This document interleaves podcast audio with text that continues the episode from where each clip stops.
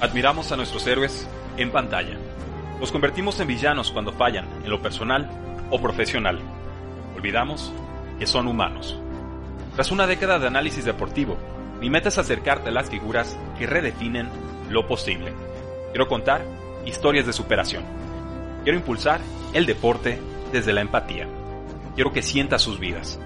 Quiero inspirarte. Quiero que creas en tu potencial.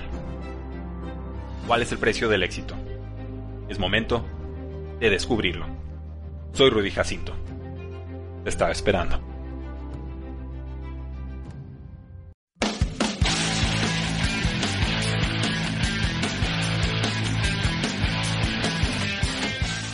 Saludos a todos, bienvenidos a un programa más de Tres y Fuera, donde la NFL no termina y nosotros tampoco. Mi nombre es Rudy Jacinto, nuestras formas de contacto ya las conocen, facebook.com diagonal Tres y Fuera, Twitter como arroba paradoja Tres y Fuera.com y este podcast Tres y Fuera NFL para que se suscriban desde sus celulares, nos presuman con sus amigos y si no les gusta este programa, pues bueno, nos presuman con sus enemigos. También lo recibimos con muchísimo gusto.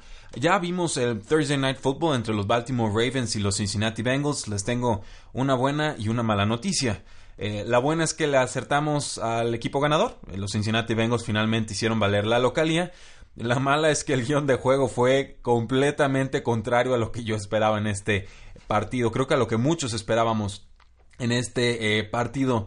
Un duelo entre equipos de la AFC Norte. Empezaron muy fuerte los Cincinnati Bengals. Mantuvieron esa, esa fortaleza, ese invicto en casa. Eh, le ganan una partida por completo a los Baltimore Ravens desde el primer segundo. Esto es lo que más me llama la atención. Entraron calientes al partido. Normalmente a Andy Dalton se le complican los juegos contra los Baltimore Ravens. Históricamente Así lo ha sido. de hecho, antes de este partido, Andy Dalton había lanzado más intercepciones que touchdowns contra los Baltimore Ravens. 17 intercepciones contra apenas 15 eh, touchdowns, incluyendo un juego de 4 intercepciones en el Paul Brown Stadium del año pasado. Termina este encuentro con 24 y 42 pases completados para 265 yardas, 0 intercepciones, 0 capturas. Y creo que esa es la estadística clave, 0 capturas. Habíamos dicho que iba a ser un juego en el que los mariscales de campo iban a terminar golpeados, que las líneas ofensivas iban a tener problemas. Finalmente esto lo hicieron valer los defensivos de los Cincinnati Bengals, pero no la defensiva de los Baltimore Ravens. Eso fue una sorpresa eh, para mí. Es la cuarta vez en la que Andy Dalton lanza cuatro pases de touchdown en un partido. Su récord en su carrera es cinco touchdowns contra los Jets de Nueva York en el 2000 13. El juego pues apodera a Andy Dalton, pero sobre todo se apodera a AJ Green de él. Conexiones de, entre ambos jugadores para anotación. Ya para el tercer cuarto, o más bien para el medio tiempo, ya habían conseguido tres pases para tres touchdowns. Eh, por ahí en el segundo touchdown creo que pueden haber tacleado mejor a, AJ Green, pero pues, finalmente una, una, ruta en la que cruza hacia el centro, lo taclean mal y se escapa hasta zona de anotación. Por ahí un bombazo de a, John Brown, el receptor que llega a los Arizona Cardinals de 45 yardas el pase. Eh, interferencia de, pase en esa jugada, si recuerdo bien. Te llega un touchdown de Javorius Allen que parece va a ser utilizado en zona roja y en oportunidades de pase en detrimento de Alex Collins, quien corrió bien, quien se vio elusivo, quien rompió algunas tacleadas, quien en general creo que hubiera merecido más oportunidades en este eh, partido, pero eh, no pensaron lo mismo los Baltimore Ravens. Termina Alex Collins con 9 acarreos para 35 yardas y además recibe 4 pases, de los cuales atrapa 4 y tuvo 55 yardas. Pero me queda claro que quien va a estar recibiendo las oportunidades más valiosas, lo que son los pases y sobre todo lo que son las oportunidades de zona roja, va a ser Javorius Allen. Entonces, ojo con eso en el fantasy football. En cuanto a Joe Flaco, pues, pues, ¿qué les puedo platicar de Joe Flaco? Yo ya he platicado mucho de él, saben que no es un quarterback de mi predilección, saben que cada año eh, sus yardas por intento de pase bajan mucho, que cada año me inspira menos confianza, que me parece el peor contrato de un mariscal de campo en toda la NFL, eh, que ya hace tiempo tuvo que haber no sido titular en un equipo y lo decidieron renovarlo, etcétera, etcétera, etcétera. En este partido, pues abre la serie ofensiva los Baltimore Ravens para abrir el partido. Intercepción de Joe Flaco en campo eh, rival. Le dieron un día bien complicado a los Bengals a, Joe Flaco. Lo capturaron en cada una de sus primeras tres series ofensivas. Y pues además lo obligaron a forzar un pase que fue interceptado. Por ahí en el tercer cuarto pues seguía siendo golpeado y, me parece que el intento de remontada falla mucho en parte porque Joe Flaco está obsesionado con estos pasecitos cortos eh, cuando la situación más bien amerita estar buscando en zonas intermedias y largas. O sea, Joe Flaco sí intenta los pases profundos, no es tan preciso en pases profundos como nos lo quisieron vender en un pasado, es una realidad. Eh, pero sobre todo creo que le faltó eh, un sentido de urgencia en estas series finales. No sé si compartan la misma impresión.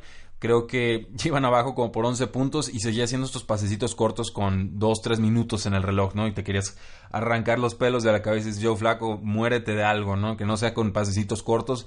Lanza un bombazo, busca a alguien en profundidad variantes, no, no habían variantes, es lo que, lo que quiero decirles, ya no tenían ni tiempos fuera y seguían atacando las zonas centrales del campo, entonces eso me, me parece exasperante en un juego en el que los Bengals terminan ganando 34 a 23 y en el que realmente nunca pareció que los Ravens pudieran darle la vuelta al marcador. Eh, empiezan muy mal los primeros dos cuartos, llegamos al medio tiempo, eh, en ese medio tiempo íbamos 28 a 14, alcanzan así de milagro a meter un touchdown en los últimos segundos eh, por la vía del ala cerrada con Mark Andrews, su primer touchdown como novato. Y en la segunda parte, pues un touchdown y una patada de 55 yardas, si recuerdo bien, de Justin Tucker y se iban acercando un poco, pero en realidad a mí nunca me hicieron sentir que, peligraba el, resultado para los Cincinnati Bengals. Eh, otras gratas sorpresas, pues bueno, la del slot receiver Tyler Boyd, quien sigue impresionando más que John Ross en esta ofensiva de los Cincinnati Bengals, termina con 6 recepciones, 91 yardas y un touchdown, también rompiendo tacleadas, también atacando bien el centro del campo. Y Joe Mixon, el corredor eh, que se vio también bien en este partido, salió varias veces con una lesión de rodilla, pudo regresar cada una de las veces, pero algo a monitorear definitivamente. Termina con 87 yardas totales. El corredor veterano Giovanni Bernard, les decíamos, un jugador muy capaz que me gustaría que involucraran más en la ofensiva, pues se vio explosivo ante la ausencia de Joe Mixon, tuvo 10 oportunidades con el balón para 42 yardas, que son números bastante, bastante aceptables. Eh, de ahí en más, pues tuvo mejores números Joe Flaco en el fantasy fútbol que realmente en los, lo que vimos en el campo perfectos de fútbol real. Termina con 376 yardas, un par de touchdowns, entregó el balón eh, tres veces, dos de ellas por intercepción, la última de ellas una, eh, un fumble, un strip sack, que en un pase en el que hace un rollout, se escapa del bolsillo, se va hacia la derecha, como que cree que tiene todo el tiempo del mundo y lo capturan por atrás, le zafan el balón y por ahí caen otros tres puntos de los Cincinnati Bengals hacia el final del partido. De los corredores de los Ravens, pues decíamos, eh, Javorius Allen un poco más involucrado que Alex Collins. Tuvo Javorius 12 oportunidades con el balón. Alex Collins tuvo 11. Entonces aquí están muy bien repartidos los roles ahí. Con los receptores de los Baltimore Ravens, eh, John Brown, la sorpresa, me da gusto por él. Cuatro recepciones, 92 yardas, un touchdown. El touchdown fue en muy buena cobertura de Drecker Patrick y de todas formas logró quedarse con el balón. Eh, Michael Crabtree, números eh, aceptables, 5 recepciones, 56 yardas. Ambos, John Brown y Michael Crafty, tuvieron 10 pases lanzados a su dirección. Willie Snead, les decíamos, hay que darle un poco más de oportunidad, ver cómo se acomoda en la ofensiva. 5 pases en 8, 5 eh, atrapadas en 8 pases que le lanzan, 54 yardas. Eh, se vuelve más confiable eh, cada, conforme van avanzando las semanas. También me da gusto por el buen Willie Snead. Otras anotaciones eh, que hice durante el partido, la lesión de CJ Mosley, el linebacker de los Baltimore Ravens, salió eh, Harbaugh a decir que no era de gravedad, esperemos que no sea así y que no, no le cueste semanas. El centro Billy Price se tuvo que retirar del partido, eh, tuvo que entrar su suplente, lo vimos en las bandas, en la banda, con una bota de estas de protección, que, le, que le dan como colchoncito a la pierna, no sabemos cuántos juegos pudiera ausentarse, y la misma rodilla de Joe Mixon. Otras reflexiones, el año pasado Julio Jones tuvo tres touchdowns en toda la campaña, en una hora AJ Green tuvo tres touchdowns, entonces eh, queda, queda claro que es más explosivo en zona roja AJ Green que Julio Jones. Capturas de jugadores, eh, pues hubo varias, hubo dos capturas de Gino Atkins por todo el centro de, la línea eh, defensiva o, ofensiva. hubo una captura de Sam Hubbard, el novato, eso fue, me pareció bastante eh, interesante, bastante prometedor. Y también, a ver si no se me escapa el nombre, de una captura de Sean Williams del safety de los Cincinnati Bengals. Esa captura, bueno, fue al 2.42 por jugar y ahí fue donde sucede el, el strip fumble.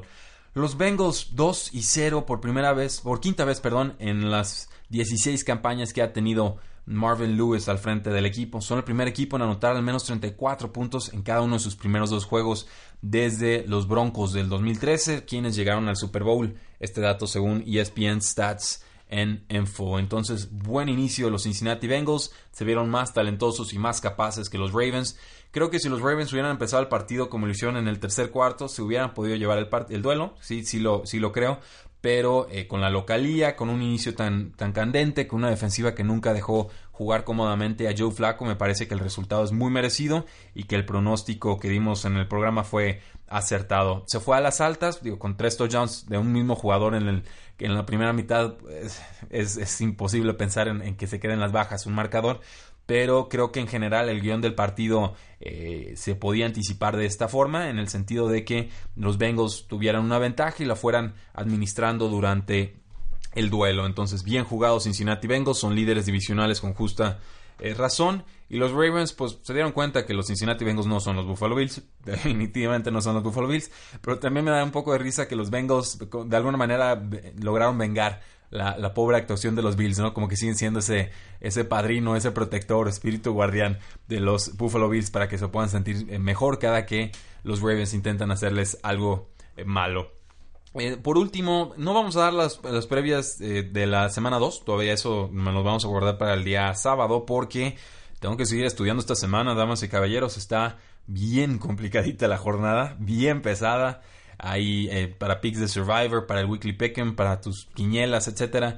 Eh, está, está difícil, hay muchos juegos que están bien parejos, entonces quiero darme un poquito más de tiempo para eh, reflexionar y pensar sobre ellos. Lo que sí quiero hacer es aprovechar porque el, día de ayer un amigo, Jaime Pactames, le mandó un saludo, nuestro experto en apuestas de tres y fuera, pueden ver sus artículos cada, cada jueves, cada viernes, lo subimos. Me decía, bueno, Rudy, ¿has, platicado algo sobre lo de Le'Veon Bell? ¿Cuál es la situación? ¿Cuáles son los escenarios? Y me di cuenta que no, que habíamos hablado de Khalil Mack, pero que no habíamos platicado a fondo sobre lo de Le'Veon Bell. Entonces vamos aprovechando este espacio para hacerlo. Hay tensiones desde hace meses entre el corredor Le'Veon Bell y los Pittsburgh Steelers, desde hace años, pero sobre todo desde hace meses. Le'Veon Bell se quedó en casa, su agente dice que está listo para una ausencia prolongada. Eh, los Steelers le dijeron a la gente de Le'Veon Bell que los marca, les podían marcar cuando quisieran, que no se, que no se molestara. Y eh, James Conner fue el que entró en sustitución y hizo una gran actuación, pese a su fumble, contra los Cleveland Browns.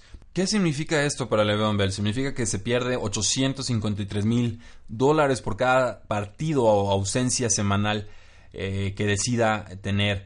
Esto pues, le va liberando algo de dinero, le va liberando algo de espacio salarial a los, a los Pittsburgh Steelers no ayuda de mucho, sinceramente, ese espacio salarial te servía más en agencia libre o, durante el draft, pero pues bueno, finalmente la meta de Le'Veon Bell parece que es llegar sano a la próxima eh, pretemporada.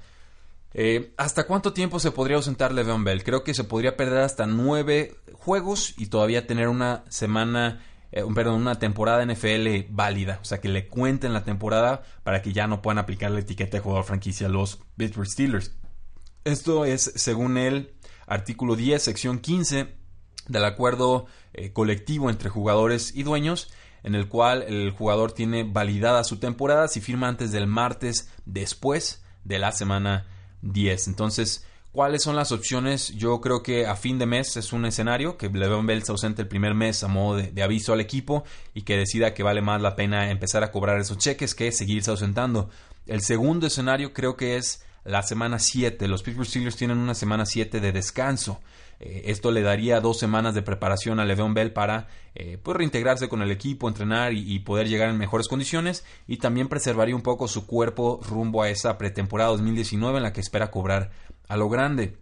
El último escenario pues sería literal que firmaran ese eh, martes de la semana 10 dejando muchísimo dinero sobre la mesa y básicamente diciéndole a los Pittsburgh Steelers que no van a poder jugar con él eh, de forma descontada, ¿no? Es que creo que ese es el mensaje que le está lanzando el corredor al equipo.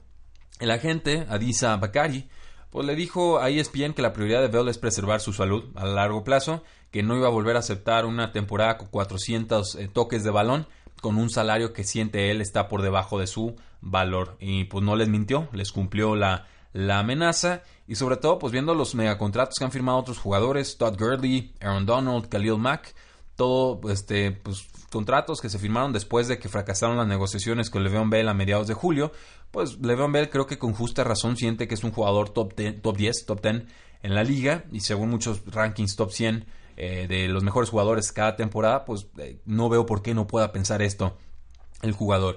Entonces, eh, literal, está sacrificando un millón de dólares de Le'Veon Bell para ver cuánto vale o cuánto puede cobrar como jugador top 10 de esta liga. Opciones para los Pittsburgh Steelers, pues una sería quitarle la etiqueta de jugador franquicia y mandarlo como agente libre, pero esto les costaría el pico compensatorio, que es una compensación que da la liga cuando pierdes a un jugador importante y firma por dinero importante con otro equipo. Eh, yo soy de la idea de que los picks compensatorios no deberían de existir y que la mediocridad de los equipos no debería merecer premio. Si no logras retener un jugador, pues ¿por qué te voy a estar premiando? Al contrario, eh, no le pudiste pagar, lo pierdes y a lo que sigue. Pero pues bueno, es una fórmula que es muy explotable. Los Patriotas, los Rams, los Steelers, los Ravens lo han explotado de forma durísima. Esto de los picks compensatorios se ha pervertido. Creo que tendrían que ser quitados. Pero bueno, eso es programa para otro día. Si, si Le'Veon Bell firma con otro equipo por buen dinero, por buena duración, probablemente los Steelers estarían recibiendo una tercera ronda del 2020. Si ceden o regalan sus derechos prematuramente, si le quitan la etiqueta de jugador franquicia,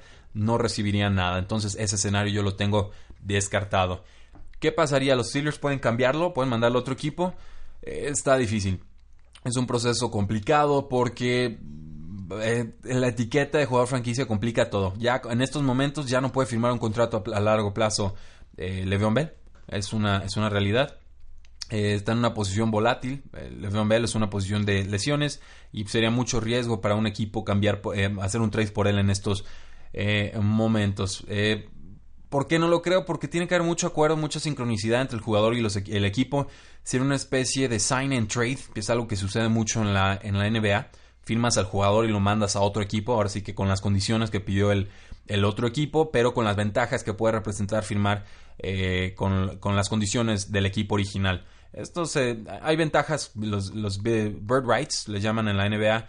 Eh, si eres el equipo que está tratando de retener al jugador, puedes firmarlo por más tiempo, más dinero que un equipo que lo está tratando de firmar eh, desde otro espacio, desde otro estado pero es muy complicada esta fórmula del, del, franchise tag y un tag and trade Sinceramente tampoco creo que se pueda dar esto de forma eh, exitosa.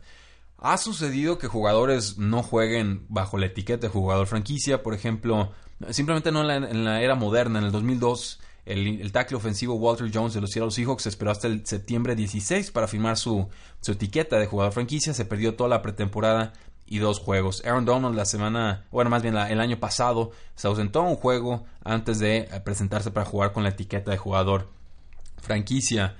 Eh, de 1993 al 2000 había cinco eh, linieros eh, etiquetados como jugadores franquicia, incluyendo al defensive end de los Cardinals, Simeon Rice, quien se ausentó el inicio o el primer juego del 2000 antes de firmar por 4.2 millones de dólares y un año, que franchise tags que eran mucho más accesibles en aquel entonces. Jason Pierre-Paul, 2015, etiqueta de jugador franquicia, no firmó un contrato lleno de incentivos hasta el octubre 28 tras su, recordaban su lesión de mano con fuegos pirotécnicos. Obviamente, pues ese no es un ejemplo que podamos o queramos seguir con Le'Veon Bell. La frustración del equipo, pues es que Le'Veon Bell les cumplió la amenaza, es, así de sencillo. Les dijo, no quiero jugar por ese dinero.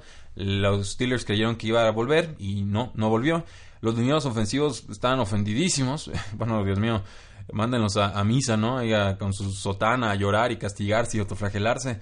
Eh, Marquise Pouncey decía que pues, Le'Veon Bell no les dijo qué quería hacer. Ramón Foster también estaba quejándose diciendo, pues es que no nos dijo Le'Veon Bell que iba a sentarse.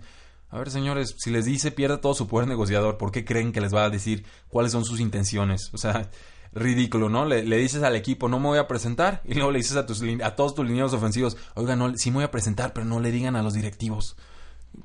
Absurdo. Por eso los jugadores no deben de comentar sobre las negociaciones de otros jugadores, porque eh, algún día a ellos les va a tocar estar en negociaciones y alguno de ellos tendrá eh, menos dinero del que espera del equipo y no les va a hacer ninguna gracia que otros jugadores comenten sobre lo que ellos están tratando de conseguir para garantizar su futuro y el de sus familias. O sea, en realidad, cuando hay una negociación, yo entiendo que es el jugador y el equipo. Y los de al lado, mejor que ni se metan porque a mi parecer van a quedar mal parados y es una falta de respeto hacia el proceso negociador y el trabajo que ha estado realizando un jugador. Entiendo que la producción de Le'Veon Bell mucho tiene que ver con la de un liniero ofensivo, pero Le'Veon Bell no le está pidiendo a los linieros ofensivos que se, corten el salario para que él cobre. Al contrario, eh, creo que las negociaciones son entre jugador y equipo y que mientras menos se metan el resto de los jugadores, mejor para el equipo, mejor para el jugador y mejor para los jugadores que están pretendiendo opinar al eh, respecto. Entonces, Creo que esos son los escenarios. Creo que tenemos dos, tres semanas, a fin de este mes, para ver si se presenta Le'Veon Bell. Si no sucede así, creo que la segunda opción sería verlo hasta la semana 7, semana de descanso. Si no es así, entonces esperen que se ausente hasta la semana 10, que es límite para que ya le pueda validar la temporada de la NFL, sí, pero sin regalarle, según Le'Veon Bell, su trabajo a la franquicia. ¿Ven algún otro escenario? ¿Se me escapó algo? Coméntenmelo, facebook.com diagonal 3 y fuera, twitter como arroba paradoja NFL, 3 y fuera.com y este podcast 3 y fuera NFL para que le den like, se suscriban, nos dejen 5 estrellas como reseña en iTunes. Nos ayuda muchísimo a crecer este proyecto que existe gracias a todos ustedes. La NFL no termina y nosotros tampoco. 3 y fuera.